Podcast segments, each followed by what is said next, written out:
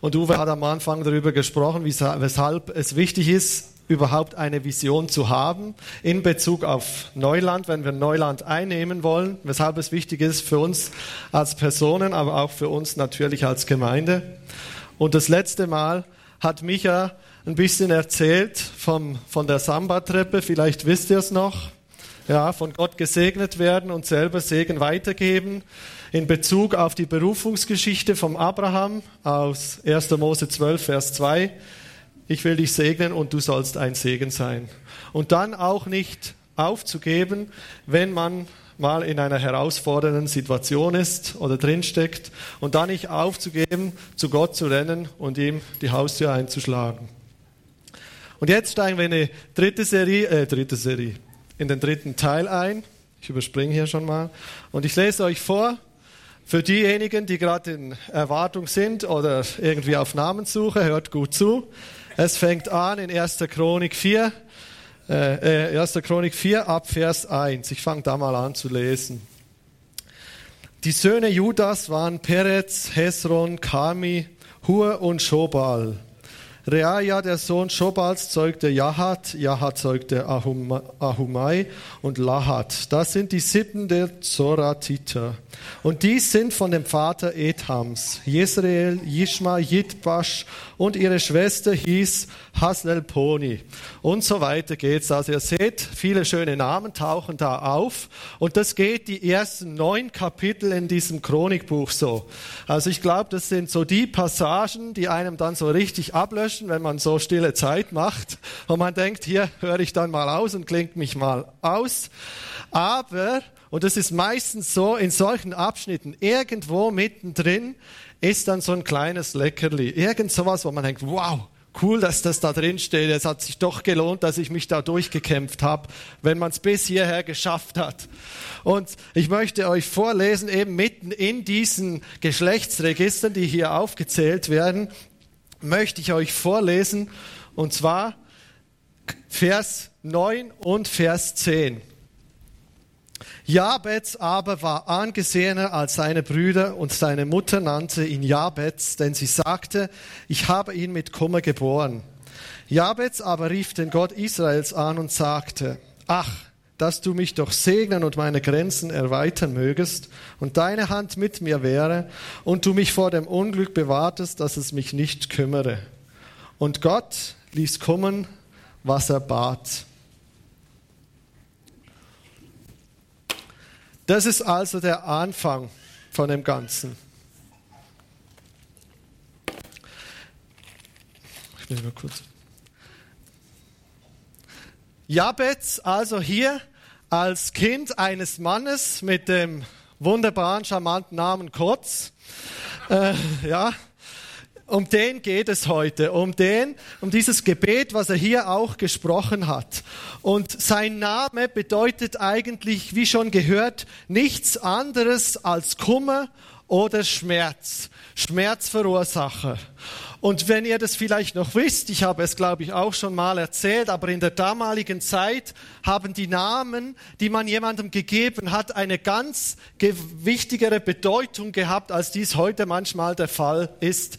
Es ist quasi das Lebensprogramm eines Menschen gegeben. Das, was man gedacht hat, diese Prophetie oder diesen Wunsch, den ich an dieses Kind habe, das möchte ich ihm geben. Gut, der eine oder andere wird sich heute auch Gedanken machen, aber früher war es noch wichtiger, dass man sich überlegt, okay, was, warum gebe ich diesem Kind diesen Namen? Und damals war es auch so, dass Handlungen echt die Namen von Menschen geprägt haben. Wenn wir uns mal überlegen, da gab es in der Bibel Menschen, deren Namen durch Gott verändert wurde. Zum Beispiel das Beispiel, was Micha letzte Woche aufgegriffen hat. Abraham, der hieß vorher Abraham. Und Gott hat ihn dann umbenannt in Abraham als Vater von vielen Völkern.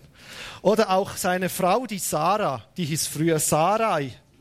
Oder auch der Jakob, der umbenannt wurde in Israel. So war der Name unglaublich wichtig. Er war eben, wie gesagt, quasi das Lebensprogramm eines Menschen. Und jetzt sehen wir hier den Jabez. Jabez hier war schöner Name. Er wird jedes Mal, wenn er gerufen wird, wird er erinnert an das, was passiert ist, als er auf die Welt gekommen ist. Dass nämlich seine Mama großen Kummer hatte, große Schmerzen, vielleicht fast gestorben wäre bei der Geburt. Das liest man nicht so genau raus. Auf jeden Fall war die Geburt kummerhaft, kummervoll, kummerhaft und schmerzvoll. Und jetzt muss jedes Mal, wenn die Mama oder auch wenn die Spielgefährten, wenn er noch klein war, oder auch seine Freunde ihn rufen, wird der damit konfrontiert. Hey, du Schuldverursacher, komm mal her. Oder hey, Schuldverursacher, ich habe mal eine Frage. Ja, das muss man sich mal überlegen. Das ist nicht einfach, hey, du gesegneter Gottes, komm mal her. Sondern das Gegenteil. Der war von Anfang an also mit einem, ich sage mal, mit einem Minus über dem Leben ist er ins Leben gestartet, ohne überhaupt was dafür zu können. Mit einem negativen Vorzeichen ist er ins Leben gegangen. Und ich weiß nicht, ob ihr diese Erfahrung auch schon gemacht habt. Vielleicht habt ihr auch so ein bisschen Namen, wo der eine oder andere sich lustig machen kann oder konnte früher drüber. Ich kann da den Jabez schon verstehen. Ich heiße ja Benjamin und früher in der Grundschule war ich wirklich ein Kopf größer als alle meine Schulfreunde. Heute ja nicht mehr, Gott sei Dank. Mir wurde sogar die Hand ausgemessen, weil man gedacht hat, oh, der wird wahrscheinlich drei Meter lang. War dann ja nicht so. Aber auf jeden Fall war ich während meiner Grundschulzeit ein Kopf größer. Und die haben mich alle immer Benjamin Blümchen genannt. Ja, wie dieser Elefant, der große. Ja, manche sagen süß, ist ja auch süß, aber ich fand es grauenhaft und es hat mich so geärgert und gestresst, weil es nicht nur einer gemacht haben, sondern immer wieder ganz viele. Na gut, dadurch, dass ich ein Kopf größer war, habe ich dem einen oder anderen dann auch seine Ohren gewaschen. Aber heute bin ich bekehrt und es ist alles wieder gut. Aber ich weiß, ich kann mir vorstellen, wie ein Jabez, ja, wie der darunter gelitten hat unter seinem Namen unter diesem Vorzeichen, unter dem er ins Leben gegangen ist. Gemäß Psychologen ist es ja so, dass heute nicht mehr unser Name in erster Linie das ist, was uns prägt, sondern unsere Ursprungsfamilie. Das, was auch Micha das letzte Mal gesagt hat, dass wir geliebte Kinder haben in erster Linie und nicht liebe Kinder. Dass wir Liebe weitergeben.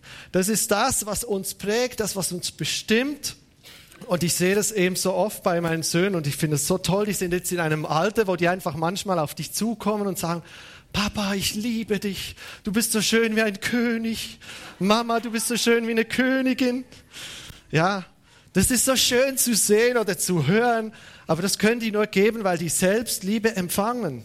Und nur darum können sie diese Liebe auch selbst ausdrücken und weitergeben. Das ist so toll. Ich habe das Beispiel erzählt vom Kindergarten, wie der Kleine von der Empore runtergerufen hat, Mama, ich liebe dich. Und wie das dann richtig, alle Kinder dann plötzlich, ich liebe dich, ich liebe dich, Frau Müller, ich liebe dich. Und so eine Lieblingswelle, so eine Liebeswelle ausgeartet ist, also im positiven Fall. Und so können wir, egal wie groß oder wie klein wir sind, einfach Segen sein. Das fand ich so cool zu sehen.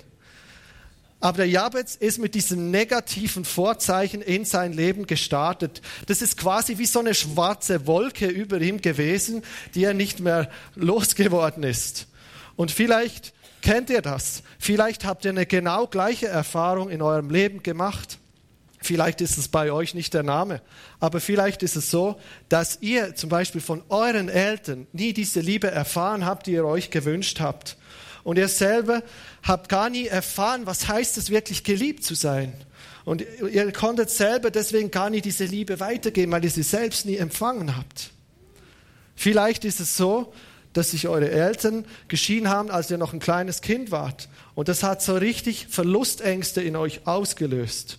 Und auch heute ist es vielleicht noch so unbewusst, dass man alles versucht festzuhalten, weil man Angst hat, das, was man lieb hat, was man gern hat, wieder zu verlieren. Oder vielleicht ist es auch in der Schule so gewesen, dass man immer so ein bisschen hinterher war. Man hat sich bemüht, man muss ganz viel machen, um überhaupt irgendwo zu genügen. Und auch heute denkt man sich, ja, schaffe ich das? Kann ich das überhaupt? Schaffe ich das mit meinen Fähigkeiten? Bin ich nicht zu schlecht? Diese Angst überhaupt zu genügen, das vielleicht heute noch so ein negatives Vorzeichen über unserem Leben steht. Ich möchte euch ein praktisches Beispiel geben. Meine Frau und ich sind bald zehn Jahre verheiratet Und ich darf sagen, ich sage das nicht aus Stolz, sondern wirklich aus tiefer Dankbarkeit, dass wir wirklich eine schöne, glückliche Ehe führen, die auf Gegenseitigkeit beruht. Natürlich haben wir auch unsere Herausforderungen und Kämpfe, wie jede, wie jede Ehe. Und trotzdem ist es einfach unglaublich wertvoll, so eine tolle Frau an der Seite zu haben. Aber bevor wir geheiratet haben, da haben wir viel einfach so über Ehe diskutiert. Und als wir das gemacht haben, haben wir festgestellt, dass in unserer Verwandtschaft, vor allem auch in ihrer Verwandtschaft, ganz viele, wirklich überdurchschnittlich viele Ehen einfach geschieden sind. Fast jede Ehe ist irgendwo auseinandergegangen und auch in meiner Familie gab es Ehen, die auseinandergebrochen sind.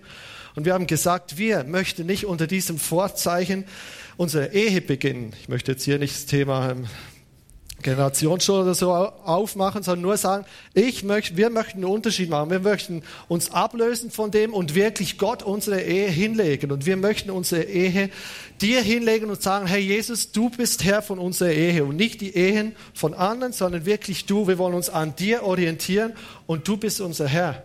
Und ich glaube, das ist auch die Gnade, die Gott uns schenkt und nicht unser Verdienst. Dass wir wirklich auch sagen, hier bis hierher und nicht weiter, dass wir uns ablösen davon. Und ich glaube, genau aus dem Grund hat Jabez auch eine Entscheidung getroffen. Es heißt ja am Anfang, er war angesehener als seine Brüder. Ich glaube, es geht nicht darum, hier in diesem Abschnitt zu sehen, angesehen, boah, der war voll cool, der hat voll die schönen Kleider, voll den coolen Namen. Also ich glaube, mit dem konnte er erst recht nicht angeben, sondern angesehener vor Gott weil er erkannt hat, hey, wer ist Gott? Wer ist es? Auch das, was er ausgebetet hat, das werden wir nachher gleich anschauen.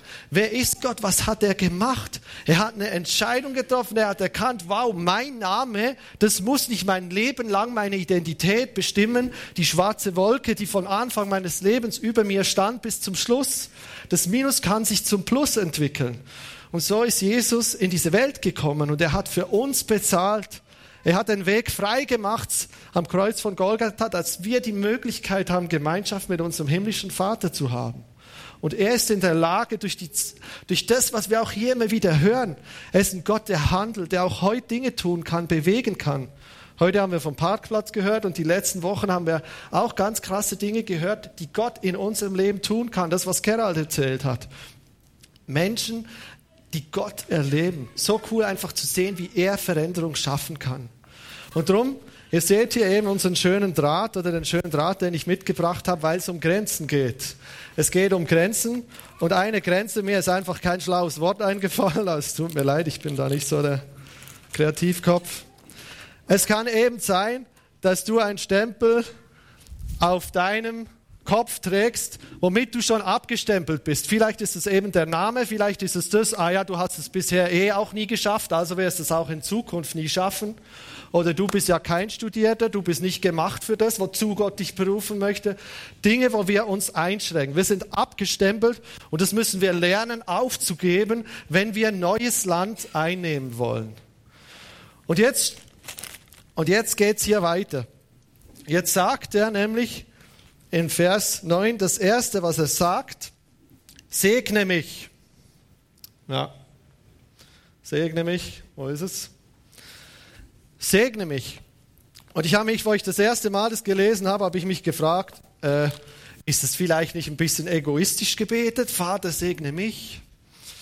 Klar, also wir sind ja hier unter uns, ehrlich zu sein, wir alle wünschen uns das, dass Gott natürlich uns segnet mit seiner ganzen Fülle Immer wieder neu.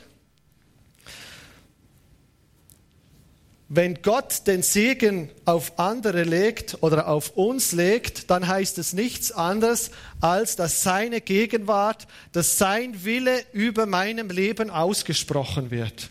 Und es ist genau so wie das, was wir letzte Woche gehört haben aus Genesis 12, Vers 2, dass wenn wir Gesegnete sind, wenn wir gefüllt werden von Gott, dann können wir auch andere segnen und, und so für sie zum Segen werden. Also ist es nicht nur egoistisch, wenn wir das, was wir empfangen, dann auch weitergeben. Und so kann jeder, wo er gesegnet ist und das, was er bekommen hat, auch weitergeben. Ich habe euch von einer, meiner Ehe erzählt oder unserer Ehe. Und als Beispiel, wir machen solche Ehevorbereitungskurse, um einfach das, was wir an Segen bekommen haben, weiterzugeben, so gut wir es zumindest können. Und so können wir auch andere einfach segnen. Wenn wir sagen, Gott segne mich, dann sagen wir nichts anderes, als dass wir Gott erlauben, Herr, du darfst mein Leben prägen, du darfst mein Leben bestimmen, du darfst auch vielleicht mal einen Richtungswechsel vollziehen. Es ist verwandt mit dem lateinischen Begriff Signare, das heißt ein Merkmal oder eben auch ein Zeichen setzen, das deutsche Wort segnen, mit einem Merkmal versehen. Und es gab für Jakob zum Beispiel, den kennen wir ja auch vielleicht aus der Bibel, nichts wichtiger als, dass Gott mit ihm war. Während Esau den Segen verschmäht hat für so einen kleinen Snack, sage ich jetzt mal, hat Jakob alles dafür gegeben, dass er von Gott gesegnet wird. Und er sagt dann, es steht dann im, im ersten Buch Mose, da sagte er, lass mich los, denn die Morgenröte ist aufgegangen. Und jetzt kommt's, er aber sagte, ich lasse dich nicht los, es sei denn, du hast mich vorher gesegnet. Er hat mit Gott gerungen und es war ihm so wichtig, dass er von Gott gesegnet wurde. Es war, er war sich bewusst, was es bedeutet, ein von Gott gesegneter Mensch zu sein. Und wenn wir jetzt hier lesen in unserer Stelle, Jabez bitten, dass er gesegnet wird. Er bittet nicht darum, um viele schöne Klamotten, um neue Vieh oder um sonst was. Er wird nicht konkret.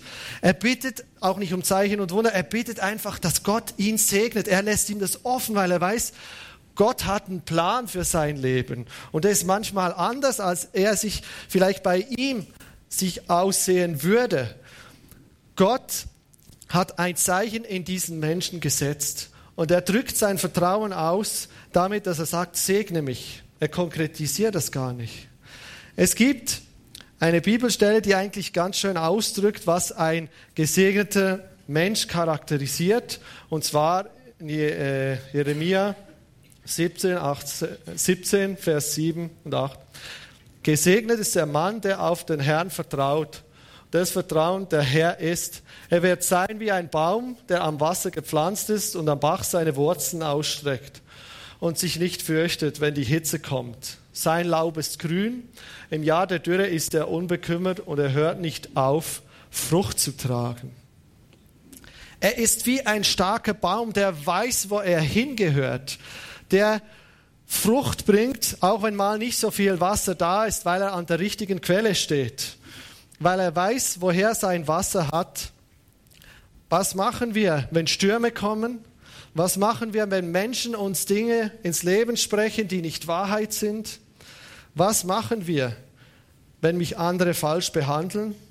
Was ist unsere Motivation? Woraus schöpfen wir die Motivation?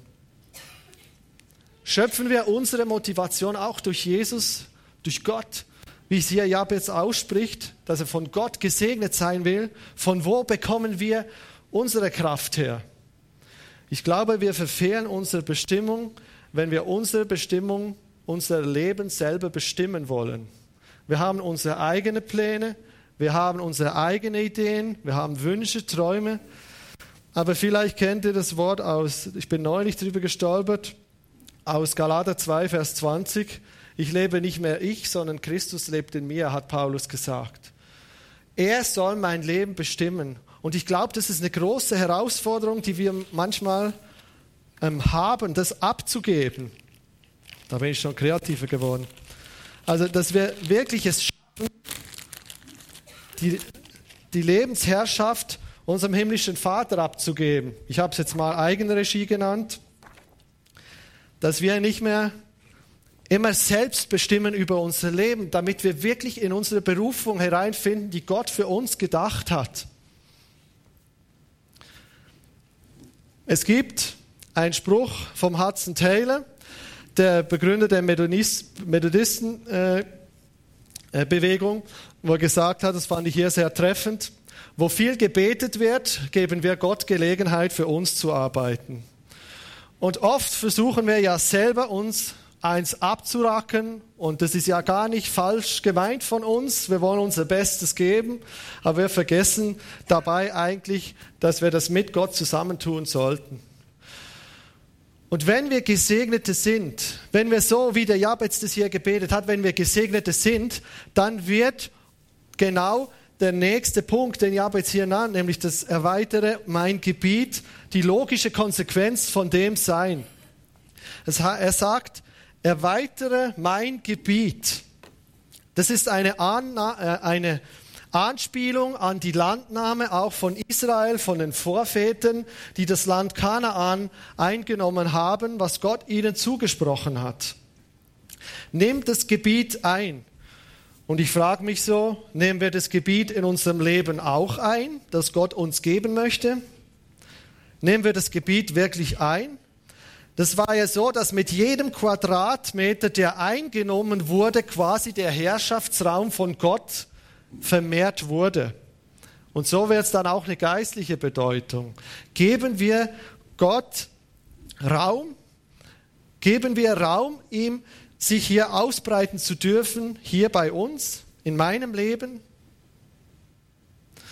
Das hebräische Wort hier kann auch übersetzt werden mit Grenzen, darum sind eben hier dieses, ja, dieses Zeugs da. Unsere Grenzen, die sind manchmal einfach zu eng gesteckt. Wir haben unsere Grenzen, da haben wir unsere Sachen, da sind wir und da gehören wir hin, glauben wir zumindest für den Rest unseres Lebens. Wir haben unser Häuschen, unser Zaun drumherum und gut ist, vom Anfang bis zum Ende. Und wir haben unseren Plan praktisch schon abgesteckt und wollen jetzt von Gott nur noch, okay, gib deinen Segen noch drauf, dann passt es. Ich habe alles andere gemacht, brauchst dich um nichts mehr kümmern. So sieht's doch aus. Aber wie sieht's aus? Gibt es nicht manchmal Dinge, die uns vielleicht eben begrenzen? Wo sind wir begrenzt? Begrenzt vielleicht durch unsere Vergangenheit? Vielleicht ist irgendwas in unserem Leben vorgefallen, was uns heute noch total begrenzt hält. Wie das Beispiel, was ich erzählt habe, zum Beispiel Liebe, die man nicht bekommen hat, oder Trennung von den Eltern oder irgendwas anderes, was uns heute noch begrenzt hält, wirklich zu Gott offen sagen zu können, Herr, erweitere mein Gebiet. Vielleicht ist es auch die Erwartung von anderen, die mich begrenzt hält. Das sind Erwartungen von anderen Menschen an mich, an denen ich mich richte und denke, ja, okay, wenn der das sagt, der hat ja eine gute Meinung, dann wird es schon so sein. Erwartung von anderen, die mich vielleicht manchmal beeinflussen, manchmal sind die natürlich auch wichtig. Oder auch eine Ausbildung, die mich begrenzt, wie vorhin angesprochen. Ich habe die und die Ausbildung, also werde ich das hier nie machen können, auch wenn Gott mir das total aufs Herz gelegt hat. Und da sehen wir uns begrenzt. Es gibt so viele Menschen, die dann was anderes gemacht haben, dass sie genau in diese, oder eine Weiterbildung, dass sie da reingekommen sind, was Gott ihnen aufs Herz gelegt hat. Und so oft sagen wir dann, ja, aber wir sind doch da drin. Wo sind wir begrenzt? Wo sind wir in Stagnation gekommen? Das können auch Dinge sein, ganz banale Sachen. Lieblosigkeit, Hartherzigkeit, Unbarmherzigkeit, Vorurteile gegen Menschen haben. Ah ja, das ist ja der, oh nee, du, hoffentlich kommt der heute nicht. Oder was auch immer. Dinge, die uns nicht weiterbringen, die uns zum Stagnieren bringen, die unser Gebiet nicht erweitern, sondern dies vielmehr noch fester machen, dass wir unser Gebiet nicht weiterstecken können. Wo betrifft es mich? Wenn wir Menschen zu Jesus führen wollen, dann brauchen wir auf der einen Seite ein Gemeindezentrum, das haben wir hier, Gott sei Dank. Schön, da sind wir dankbar für. Aber wir brauchen auch Menschen, die bereit sind und sagen, hey, ich investiere mich in Menschen. Und sag, ich kümmere mich um die Leute. Ich öffne mein Haus, ich mache einen Hauskreis, ich mache dir einen Countergroup, ich mache sonst irgendwas auf, damit Menschen in Kontakt kommen können mit unserem himmlischen Vater. Und ich weiß, dass hier viele Menschen sich investieren und das finde ich krass und cool und ich möchte mich einfach bei jedem einzelnen von euch bedanken. Das ist genial. Und wir können das noch mehr ausbauen, dass hier Menschen wirklich hier ihre Grenzen gesprengt bekommen. Da bin ich überzeugt. Ich habe auch meine, meine Vision, dass wir wirklich unsere Grenzen sprengen müssen irgendwann. Und ein Beispiel, was mich immer wieder berührt, ist euch, Otto und Renate. Ja, ja, nee, weil ihr seid, ihr seid die Ältesten hier bei uns in der Gemeinde. Aber ich finde es so schön, einfach zu sehen, wie ihr in eurem hohen Alter immer noch eure Tür öffnet, auch wenn ihr selbst zu kämpfen habt mit Gesundheit. Aber er sagt immer, hey, da muss ich mir Zeit nehmen, um den Menschen, mit den Menschen Bibelstunde zu machen, ihnen von Jesus zu erzählen. Und es erleben wieder immer mehr Menschen bei euch Jesus. Das ist so genial. Also vielen Dank. Ihr seid echt so ein Vorbild für uns.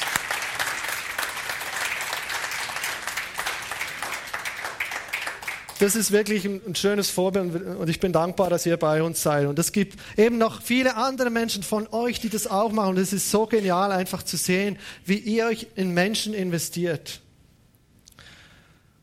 Aber oftmals ist es doch einfach so, dass wir sagen, ja, wir sind bequem geworden, wir sind bescheiden geworden, so wie es jetzt ist, das passt gerade. Und wenn ich jetzt abends noch zum Hauskreis gehe, je nachdem da noch was reingedrückt bekomme, was mir eh nicht passt, dann lasse ich es doch lieber bleiben.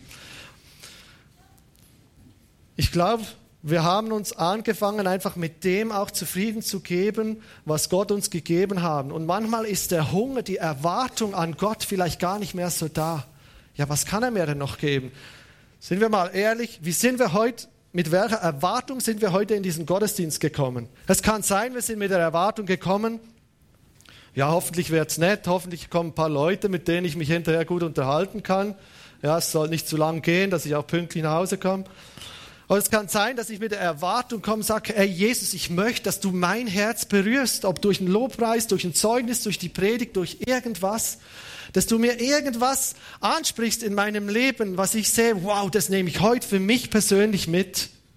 Und das Gleiche auf der Arbeit. Es kann sein, du bist froh, wenn die Zeit rum ist. Oh, zum Glück ist schon Freitag, ne? morgen abends um halb fünf. In fünf Minuten habe ich es gepackt, so, und dann endlich Wochenende. Und wir können hingehen und sagen, Jesus, ich möchte da, wo du mich hingestellt hast, ein Segen sein. Ich möchte ein Licht sein und ich möchte echt dir zur Verfügung stehen und sagen, hey, gebrauch du mich da, wo ich bin. Wir können Undercover-Pastoren sein. Ja, jeder von uns, nicht nur ich. Aber ich glaube, das Problem, was wir manchmal haben, ist das, was der Jakobus richtig erkannt hat. Ihr habt nichts, weil ihr nichts bildet. Da schließe ich mich mit ein. Das heißt jetzt nicht an euch, sondern an uns alle. Oftmals ist es einfach so, dass wir einfach vielleicht die Erwartung nicht mehr da ist. Hey Gott, du kannst so viel tun. Ja? Oftmals begrenzen wir Gott auf unsere Fähigkeiten. Ja, wenn Gott kann es nicht tun, wenn ich es nicht tun kann, dann kann er das erst recht nicht tun. Wir projizieren das, was wir können, auf Gott. Und wir machen dann den hier, den Strauß, ja, wir stecken unseren Kopf einfach in den Sand. Ja, lieber bin ich da, wo ich bin, das ist am einfachsten. Ich stecke den Kopf in den Sand. Das kann sein, dass wir vielleicht es versucht haben, unser Gebiet zu erweitern oder erweitern zu lassen von Gott, ihn in unser Leben zu sprechen.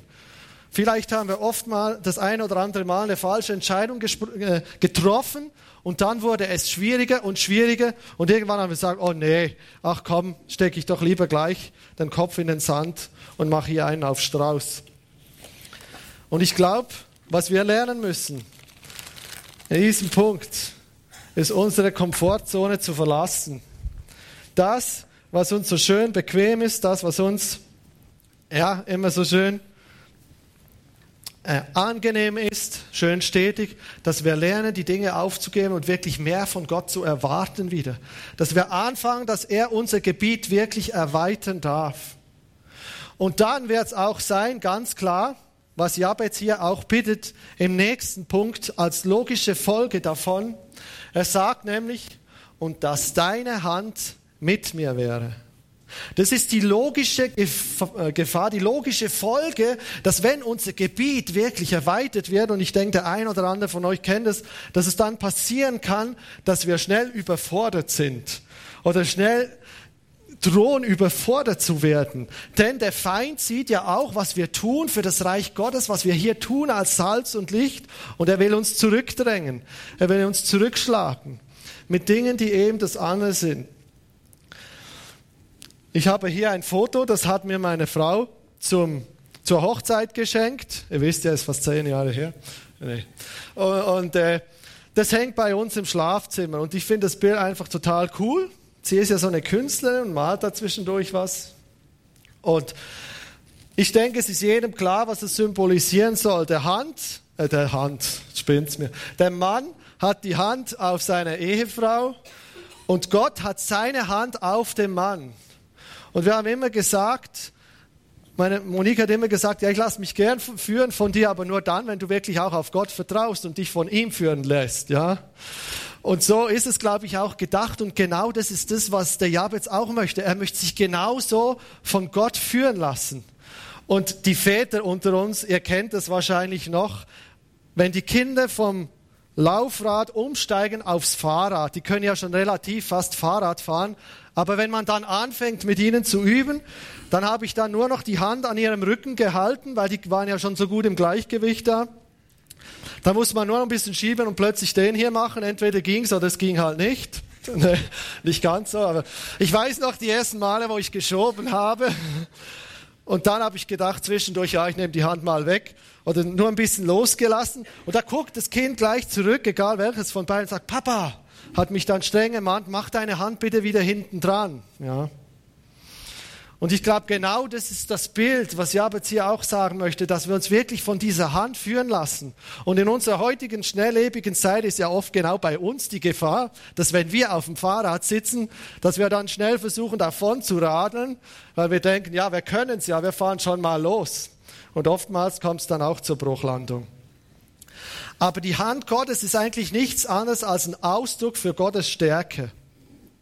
Und es heißt, Psalm 127, Vers 1. Wenn der Herr nicht das Haus baut, so arbeiten umsonst die daran bauen. Wenn der Herr nicht die Stadt behütet, so wacht der Wächter umsonst. Wenn wir mehr Gebiet bekommen wollen, dann müssen wir ihn machen lassen, dann müssen wir ihn mit einbeziehen, dann können wir nicht alles selbst machen. Dann müssen wir ihn unser Leben auch mitbestimmen lassen und nicht alles gut organisieren und machen, uns dann nur noch unterschreiben lassen von ihm, sondern wirklich ihm das hinlegen. Ihr kennt die Geschichte von Mose. Kurz Rabes Mose, midianitischer Schafhirte, wird mit 40 berufen, so ungefähr. Ja, du sollst mein Volk aus dem Sklavenhaus Ägypten herausführen. Was für eine Gebietserweiterung war das denn für diesen Mann? Ich kann mir das total vorstellen. Ich wäre total überfordert gewesen. Und es ist nichts als nachvollziehbar, dass Mose mit den unterschiedlichsten Ausreden kommt und sagt, oh, ich kann nicht reden, ich kann das nicht, ich kann das nicht. Ich glaube, mir wären noch viel mehr Ausreden eingefallen. Also wirklich, da ist das Gebiet massiv erweitert worden. Aber Gott hat zu ihm gesagt, ich werde mit dir sein. Es kommt nicht auf deine Kraft an, sondern es kommt darauf an, dass du auf mich vertraust. Und er gibt ihm die Zusage, hey, wenn du dich zur Verfügung stellst, ich werde mit dir sein. Ich werde an deiner Seite sein. Wir rackern uns ab und merken manchmal nicht, dass Gott ja es eigentlich möchte, dass wir es wirklich ihn machen lassen. Und ich glaube, da, was wir lernen müssen, ist auch unser Misstrauen Gott gegenüber immer wieder neu abzulegen. Unser Misstrauen Gott gegenüber. Dass wir nicht sagen, ah, es geht hier nur um mich und ich habe es in der Hand, sondern dass wir wirklich erkennen, hey, Gott trägt mich da durch. Wenn er mir was aufs Herz gibt, wenn er mir eine Berufung gibt, dann wird er mich da durchtragen. Egal, was meine Ausbildung ist, was meine Vergangenheit ist, was mein sozialer Stand ist oder meine Urkunft, meine Herkunft. Egal. Und jetzt kommt er zum Schluss, zum Finalen, wo er sagt, und schafft es, dass mich kein Übel bekümmere.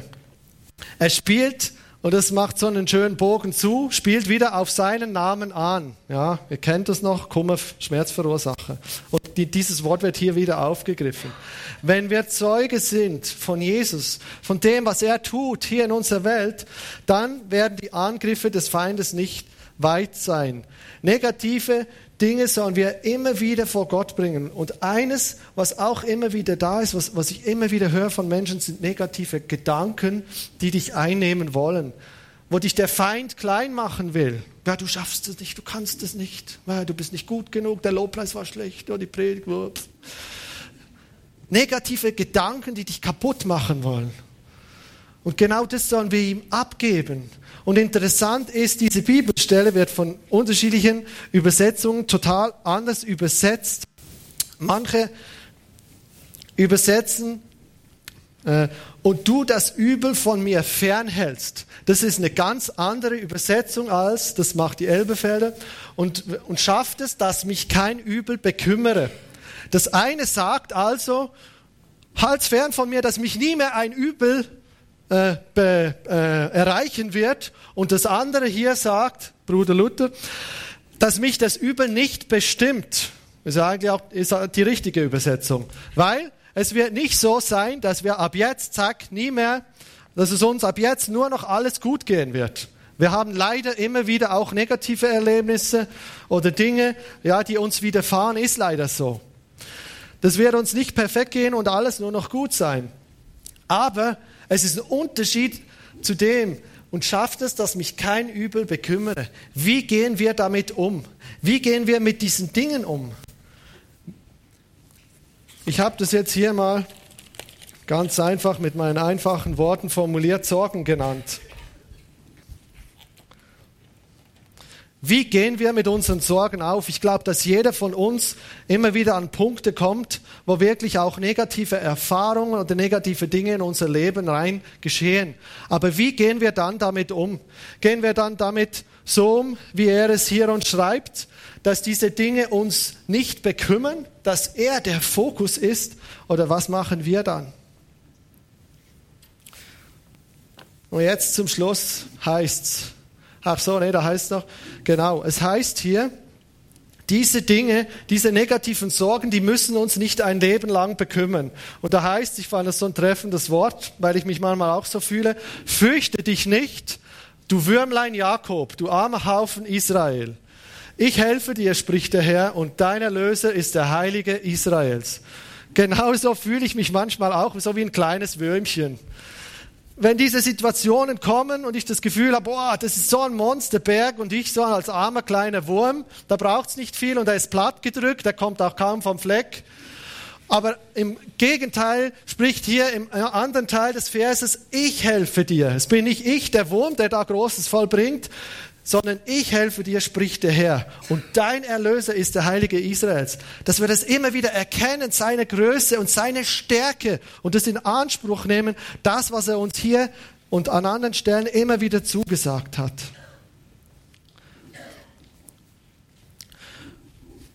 Und Gott ließ kommen, worum er bat, heißt es am Ende von diesem Abschnitt.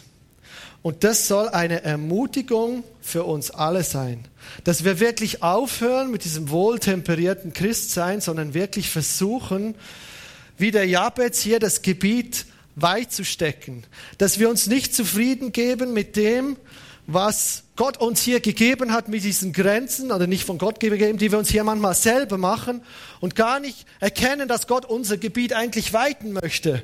Nur wir vielleicht nicht dazu bereit sind und sagen, nein, ich fühle mich wohl hier, ich mache den Schritt aus meiner Komfortzone lieber nicht heraus. Charles Spurgeon, bekannter Prediger, hat mal gesagt, die Fähigkeiten, die in einem Menschen liegen, sind größer, als er weiß. Und die Fähigkeit, die Gott einem Menschen verleihen kann, sind größer, als er träumt. Ja, und was machen wir damit? Wie gehen wir damit um? Zusammenfassend kann ich sagen, das Leben vom Jabez begann negativ. Er hat von Anfang an ein Minus über seinem Leben gehabt. Er hat quasi den Stempel aufgedrückt bekommen durch seinen Namen. Und vielleicht haben wir auch solche Dinge, die unser Leben bestimmt haben oder vielleicht sogar noch heute bestimmen. Und wenn wir Neuland einnehmen wollen, dann müssen wir das Gott hinlegen und sagen, hey, dieses Ding versuchen abzulegen. Das ist nicht wie eine schwarze Wolke, dass wir das überall mitnehmen, sondern wirklich unserem himmlischen Papa abgeben können. Und er weiß, hey, ich brauche seinen Segen. Ich möchte von ihm gesegnet sein, ein gesegneter Mann wie am Bach, ein Baum am Bach gepflanzt, abzugeben die Eigenregie und zu sagen, wie es Paulus richtig erkannt hat, ich lebe nicht mehr ich, sondern Christus lebt in mir. Und wenn das passiert, sich danach auszustrecken, wenn wir Gesegnete sind, dann haben wir Hunger, dann haben wir Erwartung, auch wie wir es vor dem Gottesdienst da oben gebetet haben, dann haben wir Erwartung, dass Gott uns verändert und dass Gott unser Gebiet weit steckt. Die Erwartung haben und auch die Bereitschaft, gleichzeitig unsere Komfortzone zu verlassen und zu sagen, Jesus, gebrauch mich. Es ist egal, wie es bisher war. Ich will mich von dir gebrauchen lassen und mich von dir in deine Berufung führen lassen. Egal, was das für mich bedeutet. Und das wird zwangsläufig mit sich bringen, dass wir unser Misstrauen Gott gegenüber aufgeben müssen, weil wir sind angewiesen, dass er seine Hand uns auf unserem Rücken hält. Dass wir nicht unser Ding selber machen, uns dann nur von Gott absegnen lassen, sondern dass er mit uns ist. Und nicht zuletzt, dass wir lernen in der ganzen Sache immer wieder neu die Sorgen ihm abzugeben und sie nicht unser Leben bestimmen zu lassen. Nicht auf den Berg gucken, den Gott uns da äh, wegnehmen möchte auf diese ganze, ja, diese ganze Masse, die da manchmal vor uns liegt, sondern sie ihm wirklich abgeben. Ich möchte schließen mit einem Zeugnis von dieser Woche. Und zwar war es so, dass ich zu Gott gebetet habe, ich möchte unbedingt einfach äh, das erleben, dass du ganz klar zu mir sprichst diese Woche. Und ich möchte auch, dass es irgendwie mit dieser, mit dieser Predigt, mit diesem Inhalt zu tun hat, dass es für mich auch einfach irgendwas bringt, soll ich sagen. Nee. Ja, dass ich was lerne daraus. Und das kam dann so, dass es mich diese Woche wirklich vom einen Tag auf den anderen Tag komplett umgehauen hat. Aber wirklich sowas von, ich bin eigentlich so gut wie nie krank, aber wenn es mich erwischt, dann bin ich dann eigentlich mehrere Tage liege ich flach. Und ich konnte mich an dem Tag wirklich gar nicht bewegen. Ich hatte Schüttelfrost und Fieber, all, wirklich das ganze Zeug. Und ich lag im Bett und alles, was ich tun konnte, war zu Gott zu flehen, zu sagen, ah, warum geht's mir denn so sch schlecht und ähm, ich kann es mir nicht besser gehen, ich habe doch noch eine Predigt vorzureiten und viele Leute warten auf Rückmeldung von mir. Also es ist jetzt wirklich die dümmste Zeit, die du da aus oder die da ausgesucht wurde. Und ich lag da halt als eben als elender Wurm, wie vorher beschrieben. Und plötzlich höre ich, dass Gott zu mir sagt, hey, bet mich an. Ich habe gesagt, ja wie, ich lieg da flach geht gar nicht, ja. Und ja, ich habe gesagt, ja, ich bin jetzt arm dran, das mache ich dann schon, wenn es mir wieder besser geht, aber jetzt, jetzt habe ich keine Zeit, ich kann mich kaum bewegen. Aber die Stimme, die kam immer wieder. Und so bin ich tatsächlich aufgestanden, ich habe ein Keyboard zu Hause und habe mich da hingestellt. Und es war wirklich erbärmlich, zum Glück war niemand da, aber es kam von Herzen. Und ich habe angefangen und am Anfang, ich, da kam gar nichts raus und ich sah, stand da, da und ich habe gemerkt, je mehr ich mich da, darauf fokussiert habe, wirklich Jesus anzubeten, desto mehr kam meine Stimme, desto mehr kam Kraft in mich rein. Und da kam so eine Freude in mich rein, dass ich gesagt habe, wow, cool. Ich habe gar nicht mehr gemerkt, dass ich eigentlich total durch bin, sondern ich habe mich so auf ihn fokussiert. Und das habe ich in Weichen gemacht, solange es ging. Und dann musste ich mich wieder hinlegen. Und hat Gott zu mir gesagt, du wirst bald wieder hergestellt sein. Und am nächsten Tag, ich bin aufgewacht, ich war kerngesund. Das war so krass.